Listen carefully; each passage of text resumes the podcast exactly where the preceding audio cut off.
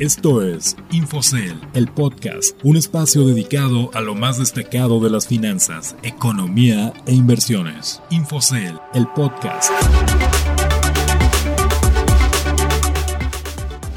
Hola, los saludo con gusto, soy Ricardo Legorreta y les doy la bienvenida a Infocel, el podcast, un espacio dedicado a las noticias de economía y finanzas más destacadas de la semana, así como consejos de inversión. Iniciamos el episodio de este viernes 27 de noviembre con una frase de Johnny Asia, CEO de eToro. La gente puede enamorarse de los mercados de capitales si empiezan a conocerlos. Johnny Asia creó eToro con el objetivo de acercar a la gente al mundo de las inversiones y hoy se ha convertido en uno de los servicios digitales favoritos de los inversores primerizos y experimentados. Ahora vamos con el resumen de las noticias más destacadas en los últimos días. Economía, finanzas y mercados. Entrando a la información más sobresaliente de esta semana, el gobierno del presidente Andrés Manuel López Obrador ha puesto en marcha diversos mecanismos para acceder a una mayor cantidad de opciones de vacuna contra el COVID-19 lo que le ha permitido alcanzar acuerdos de precompra de tres productos de vacuna. El enfoque de apostar a la diversificación parece estar dando frutos al gobierno, ya que dos de las tres vacunas, las propuestas por Pfizer y BioNTech y de AstraZeneca y University of Oxford, han avanzado en las últimas semanas hasta comenzar a buscar ya la aprobación para su uso masivo.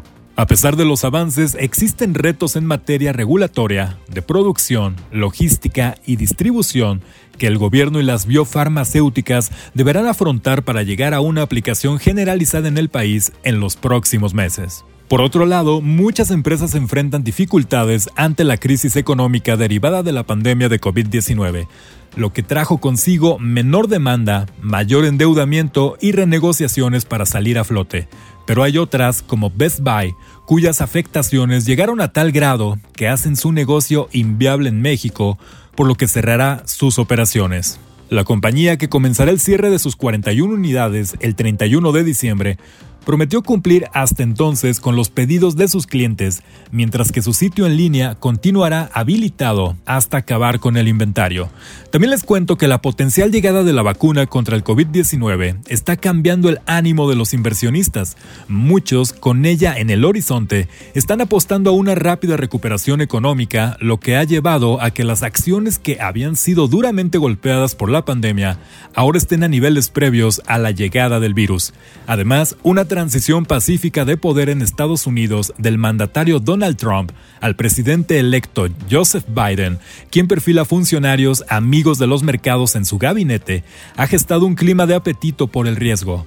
En consecuencia, el índice Standard Poor's 500 subió 1.6% para cerrar en un máximo histórico, mientras que el Dow Jones avanzó 1.5% y finalizó con un nivel nunca visto. Y hablando del crecimiento, el Producto Interno Bruto de México creció 12.1% en el periodo de julio a septiembre, o su mayor avance desde que existe registro de estos datos en el Instituto Nacional de Estadística y Geografía. La lectura final del dato tuvo un incremento de 0.1 puntos porcentuales frente a lo reportado de manera preliminar. Como se esperaba, la industria fue la que comandó la recuperación por la fortaleza del sector externo. No obstante, algunos analistas temen que el rebrote de casos de COVID-19 y la probabilidad de que se impongan nuevas restricciones a la movilidad podrían impedir que se mantenga el buen paso de la economía al cierre de 2020. Te recordamos que estas y otras noticias las puedes consultar directamente en la terminal de Infocel y en sentidocomún.com.mx. Consejos de inversión. Llegó el momento del consejo de inversión y esta semana Leonardo Vilchis, fundador de Bullground, nos habla del crecimiento de Jumia, el gigante africano del e-commerce. ¿Qué tal amigos de Infocel? ¿Cómo están? Les habla nuevamente Leonardo Vilchis, fundador de Bullground.mx y en el consejo de inversión de esta semana hablaremos sobre otra empresa de alto potencial de crecimiento. Ya les hemos platicado sobre Tesla chino y ahora les hablaremos sobre el Amazon africano. Así es, estamos hablando de Jumia, empresa de e-commerce fundada en el 2012 por dos ex consultores de McKinsey. Y seguramente te estarás preguntando por qué Jumia es relevante en este sector tan competido por dos gigantes como Amazon o Alibaba.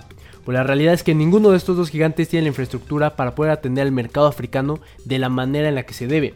Es que imagínate cómo una empresa de retail en línea podría atender un mercado en el cual el 65% de la población no tiene una cuenta de banco.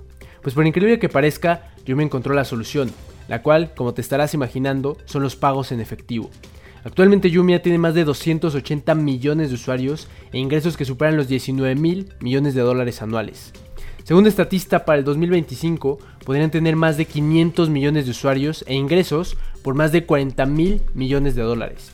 Cifras que comienzan a ser interesantes ya que estamos hablando de un mercado completamente virgen, un mercado que había quedado olvidado tanto por Alibaba como por Amazon. Eventualmente estos dos gigantes ya están entrando al continente africano. Sin embargo, Amazon solamente tiene presencia en 11 países del continente, mientras que Jumia tiene presencia en 23 países, o sea prácticamente el doble de cobertura que Amazon.